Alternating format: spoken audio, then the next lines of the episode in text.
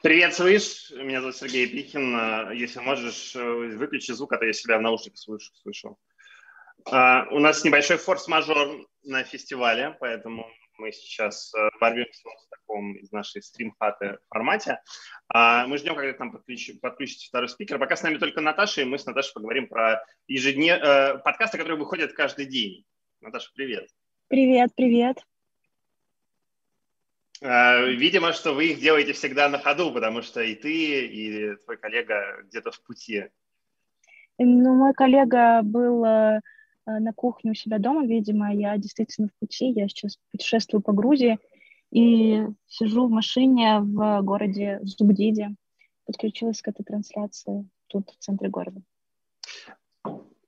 А, еще раз напомню, что у нас Наталья Кондрашова из «Медузы», и э, мы должны упомянуть, к сожалению, да, что «Медуза» является иностранным агентом, увы и ах. А, Наташа, вы делаете подкаст «Что случилось?» Это последний подкаст, который остался у вашей линейки, да? На самом деле нет, не последний. У нас э, в «Медузе» остался еще подкаст «Текст недели» и подкаст э, «The Naked Правда», который ведет редактор англоязычной версии Кевин Родрик. А расскажи, почему вообще вам пришла идея делать вот такой новостной э, подкаст, и почему вы решили, что это должен быть подкаст, который выходит каждый день? А, мне кажется, на этот вопрос э, лучше ответит э, Влад Горин, когда подключится к трансляции, потому что я присоединилась к команде подкаста «Что случилось?» «Медузе» всего лишь в где-то, наверное, в конце марта прошлого года, и к тому моменту подкаст выходил э, в ежедневном формате уже полтора месяца. Э, вот, и передо мной сразу была поставлена задача, что должны будем э, делать этот подкаст, естественно, каждый, каждый день в течение пяти рабочих дней. С этого года у нас выходит еще подкаст и по субботам, и его ведет Константин Газа и Андрей Перцев. А, он политический э, журналист «Медузе», а Константин Газа — это известный российский социолог, политический аналитик. Вот, они делают э, сугубо политический подкаст, где тоже обсуждают события недели, которые произошли в России. Вот, а мы в подкасте обсуждаем все новости, которые вообще можно только представить. Вот так вот. Слушай, расскажи, и не было ни одного дня, когда вы не пропустили публикацию подкаста, или все-таки были какие-то кошки у вас? Был один день. А, по-моему, это было, когда Юрий Дудь э, выпустил фильм про э, Кремниевую долину. А, и мы хотели сделать выпуск, поговорив с э, девушками в IT, но как-то он звучал не так, как мы хотели. Не в плане звука, а в плане тематики и интонации. И мы решили, что мы не будем выпускать этот э, эпизод, потому что э, он был записан не так, как э, нам бы этого хотелось. При этом все герои были великолепные, они смогли все верно изложить, но мне кажется, это была и моя, и мой небольшой провал, что я не смогла как-то это вовремя откорректировать, и Влад тоже что-то замялся, и это был единственный на мой, на мою память э, случай, когда мы решили не делать выпуск. А причиной было выпуска Ю- Юрия Дудя, или вы просто хотели сделать такой э, эпизод, и так получилось, что это совпало? Uh, нет, это было, ну, именно то, что нам подало идею, это именно выпуск э, фильма Дудя про Кремниевую долину. А расскажи, как вообще э, вот эти темы для этих выпусков, э, как они у вас подбираются? То есть это что-то сиюминутное, то, что вот здесь случилось? Или у вас есть какой-то расписанный план на неделю или больше? Какой горизонт планирования вот у подобных выпусков? Это очень хороший вопрос, потому что он э, очень обширный. Как это происходит? Каждый день у нас летучка, на ней я и Влад Горин встречаемся и начинаем обсуждать темы. Иногда к нам присоединяется Ваня Колпаков, Иван Колпаков, э, главред «Медузы» или Галина Тимченко. Но э, это бывает не всегда. В основном мы вдвоем. И мы либо читаем перед летучкой те новости, которые накапали за ночь, или же которые еще со вчерашнего дня остались, и смотрим, что мы можем выбрать. Иногда действительно это какие-то... Мы делаем эпизоды, по новостям, которые происходят э, прямо с утра или которые произошли поздним вечером. Э, иногда мы понимаем, что у нас есть какой-то э, горизонт планирования на несколько дней вперед, и мы можем, например, взять тему, которая там, новость, которая произошла э, несколько дней назад, но сделать э, эпизод по ней не сразу, а чуть позже. Потому что основной лозунг подкаста — это новости, которые еще долго останутся важными. У нас нет задачи э, сделать здесь и сейчас, как, например, это в, э, в новостном подкасте BBC, потому что, во-первых, у них, ну, BBC, я имею в виду англоязычную версию, э, во-первых, потому что у них команда новостного подкаста очень большая, там работает по-моему, 10 э, или 8 человек. А нас работает, кроме монтажера, мы вдвоем. И даже если бы у нас стояла задача делать э, день в день э, прям ну, сто процентов освещать какие-то новости, это было бы нереально, потому что э, мы, например, начинаем э, записывать эпизоды, э, условно говоря, там промежутке где-то с 12 до 3 максимум, там, до 4 в крайних случаях, и потом идет монтаж. И, например, бывают какие-то новости, которые происходят там в 5 часов вечера, ну, что-то случается, я имею в виду, или там в 6. И если бы мы хотели это включить в эпизод, мы бы чисто технически не смогли бы это делать, поэтому приходится откладывать немножко эту тему на потом. Uh, иногда бывают недели, когда мы можем спланировать то, что uh, мы будем выпускать в течение нескольких дней, э, потому что особенно летом не всегда есть какие-то интересные темы, э, которые мы могли бы э, правильно и интересно подать.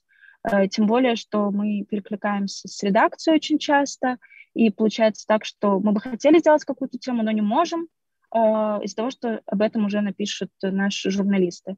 И поэтому приходится как-то вот так маневрировать. Вообще мы стараемся, чтобы как-то мы могли на несколько дней вперед хотя бы планировать, э, потому что иногда бывает цейтнот, и очень много экспертов не в доступе, и ты сидишь, нервничаешь, кто из них откликнется, кто не откликнется, и все в напряжении, я в напряжении, потому что я не могу достать какого-то хорошего спикера, Влад в напряжении, потому что э, не может расслабиться, спокойно подготовиться к, к эпизоду. Или, например, иногда случается, что все классные, великолепные спикеры не могут выступить там, кто-то на конференции, кто-то еще где-то. У нас был случай, когда в один день нам отказало 8 человек. Ну, то есть они не могли э, по разным причинам появиться э, на записи. И тогда приходилось менять тему и брать экстренно какую-то другую. Вот. Но я могу сказать, что это очень стрессово. Вот, но зато когда... Как, день... как и любая работа в, в новостях. А давай попробуем проверить напряжение да. Влада. Может быть, оно помогло ему ворваться в эфир. Влад, скажи что-нибудь. Кажется, нет. А, тогда, тогда продолжим. А, Наташа, а вот ты сказала, что есть утренняя, есть утренняя планерка, есть окно для записи там, с 12 до 4, да, и дальше подкаст в монтаже.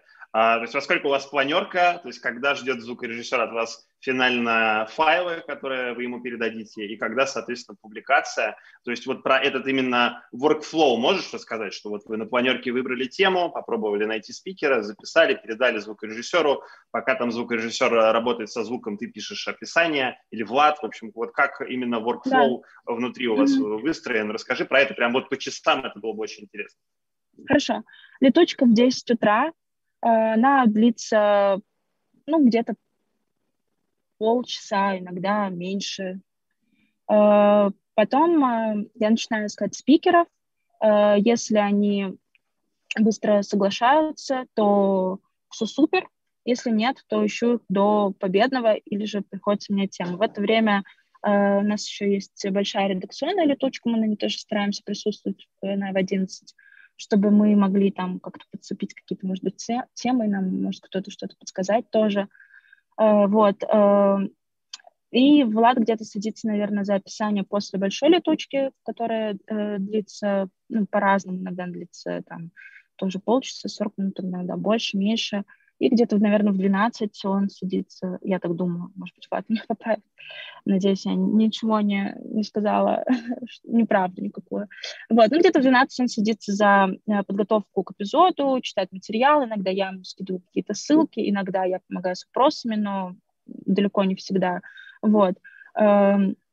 Эм, когда происходит запись, мы, ну, как я уже сказала, мы стараемся в промежутке где-то с 12, ну, чаще с часу, до 15-30 на самом деле, потому что 4 — это самый-самый край. И если, например, это какой-то, как мы называем, сложносоставный выпуск, в котором несколько героев, то, естественно, э, мы стараемся разбивать э, их запись этих героев на несколько дней. Или же ставим их прям подряд, подряд, подряд, но это очень сложно и с точки зрения монтажа, и с точки зрения э, самого процесса написания сценария к выпуску, Э, ну, вообще это не так часто бывает, как хотелось бы. Э, вот, монтажер где-то получает, в, наверное, 4 часа, может быть, чуть-чуть попозже э, записи и начинает монтировать. И выпуски у нас в зависимости от сложности эпизода и в зависимости от хорошего или качества звука, ну, мы стараемся, чтобы он был хорошим, но иногда бывают разные моменты, ну, где-то, наверное, в 6, полседьмого появляется, мы его отслушиваем, я пишу тайм-коды там, для Ютуба, Э, и где-то в 7-8 выпуски в основном появляются на всех подкаст-платформах. Вот скажи, я как продюсер, который занимается тоже созданием разных подкастов, да, есть разные подходы к редактуре подкаста, то есть иногда это расшифровка, полноценный такой большой огромный текстовый документ. А, понятно, что в случае новостного шоу, которое должно выйти вечером, все должно быть намного быстрее. Вот в вашем случае как выглядит, э, как выглядит редактура подкаста? То есть ты просто говоришь, что там был такой-то момент, и дальше уже звукорежиссер э, на свое усмотрение этим занимается, или есть какие-то вот другие хитрости? Ну, на самом деле, здесь э, э, я могу сказать о большом мастерстве Влада, потому что он старается писать подкаст, э, записывать интервью с, э, со спикером э, вчастую. То есть все, что он говорит на записи, за исключением каких-то, может быть, оговорок или мелких шероховатостей, все идет в эфир, все идет в подкаст. Поэтому о большой редактуре тут э, говорить э, не приходится. Бывает, когда мы отслушиваем уже финальный эпизод, э, ну, финальную сборку, иногда появляются какие-то моменты там технические, либо мы понимаем, что там стоит лучше что-то почетче проговорить, объяснить. То есть мы как-то на ходу начинаем уже по тайм-кодам вырезать. Или же, если есть, нужны какие-то уточнения, там, что у нас сейчас очень много иноагентов, и мы должны уточнить, что кто-то является иноагентом, кто-то запрещен. Ну, вот эти вот все не самые приятные вещи. Там иногда по фактам какие-то стоит э, проверить на слух уже моменты. И это уже в процессе, когда уже финальный эпизод готов, мы вырезаем, нам режиссер присылает новую версию, и мы ее уже загружаем сюда. Угу. Ну и, конечно, а вот... это все без расшифровок. Окей, да. А, а скажи по поводу записи гостей, да, опять же, когда мы говорим там про какой-то классический подкаст, ты всегда подразумеваешь, что ты вот либо на студию человека пригласишь, или крайний вариант, ты там отправишь ему микрофон курьером, да, а вот в вашем случае как это все происходит, потому что, опять же, да, нужно как можно это быстрее записать, и понятно, что люди находятся в разных точках мира, в разных условиях, а, то есть какие вот у вас тут были истории, может быть, опытом ты поделишься, а, может быть, там звукорежиссер как-то подключается, комментарий дает, как это все сделать, как это записать так, mm-hmm. чтобы это было комфортно. Вот про эту часть расскажи. Mm-hmm. Да, но с этим на самом деле самая большая сложность. Бывают классные спикеры, которые не хотят нам идти навстречу и помогать в записи, поэтому приходится от них отказываться, только потому что они не совсем соблюдают то, что мы их просим. Я сейчас об этом подробнее расскажу. На самом деле, я хотела бы начать с того, что э, в этом плане нам очень помог коронавирус, как ни странно, потому что когда он начался, э, и подкаст заодно запустился, мы стали все работать по домам. Uh, и сейчас uh, я работаю из дома, Влад пишет uh, подкасты в шкафу из дома, и, соответственно, большинство героев тоже находятся из дома. Мы записывали одного спикера в студии, это был Владимир Карамурза, он к нам приходил, ну, это из того, что я помню, скорее всего, был кто-то еще. Ну вот, и мы с ним действительно говорили вот в студии, это было очень классно. И, насколько я знаю, наши э, ведущие субботнего выпуска тоже записываются в студии. Что касается всех остальных героев, мы отправляем им инструкцию, просим их находиться в тихом месте без посторонних звуков, просим их записать э, себя на диктофон на телефоне, или если есть обычный диктофон, то тоже включить запись на нем и потом нам прислать эту аудиодорожку. На самом деле в этом нет ничего сложного, но спикеры, особенно старшего поколения, они очень часто не хотят это делать и говорят, знаете, зачем я буду там выполнять э, вашу работу, и ты им объясняешь, что на самом деле это все не так, и мы тоже вас будем записывать, но очень важно для подкастов, чтобы был хороший звук, чтобы слушатели дольше с нами оставались и смогли нормально воспринимать то, что вы говорите, это очень важно, но они не идут навстречу. Ну и тогда приходится использовать э, ту запись, которую э, Влад включает во время э, записи интервью, э, и, соответственно, работать только с ней. Но это плохо, потому что все равно ты очень хорошо можешь отличить от э, второй дорожки э, и от одной дорожки, когда есть только запись у, у ведущего. Потому что все равно есть помехи в зуме или в скайпе. И, кстати, это важно, наверное, озвучить, что мы не записываем никого с телефона, потому что э, качество гораздо хуже. Мы всегда просим выйти в Zoom, Skype или, там, например, какой-нибудь Telegram. То есть, э, то есть вы пишете со своей стороны гостей, а да, не просите их да. там себя записать, чтобы они что-то отправили вам? Uh, ну, в таком случае, да, но идеальный вариант, когда и гость записывает, и мы записываем. Это лучший вариант, и мы к нему всегда стремимся. Но бывают вредные спикеры, когда этого не происходит, приходится тогда только нас записывать. Наташа, а ты э, можешь поделиться со свышом вот этой инструкции, которую вы отправляете? Я думаю, всем было бы интересно посмотреть, что в этом документе вы пишете. Да, Или мне ее озвучить. Э, я могу озвучить или я могу прислать? Лучше, лучше прислать, мы потом ее отдельно опубликуем, э, как доп-контент в телеграм-канале Switch. А, давай, у нас Хорошо. есть еще с тобой пять минуточек, давай, может быть, э, вопросы из зрительского зала я тебе задам. А какие у тебя самые любимые выпуски из того, что вы делали? Что тебе больше всего понравилось? Mm, все. Но, наверное, самые любимые я могу назвать э, несколько. Во-первых, мне очень нравится, как мы отработали тему с протестами в Беларуси в прошлом году, когда мы в течение полутора недель э, освещали только белорусские протесты с разных сторон. Мы говорили про пытки, про экономическое развитие Беларуси при Лукашенко или без него, про то, что хочет Россия, Э, в отношении Беларуси. Ну, в общем, э, я считаю, что это была великолепная работа, когда мы одну тему с разных сторон осветили как только могли.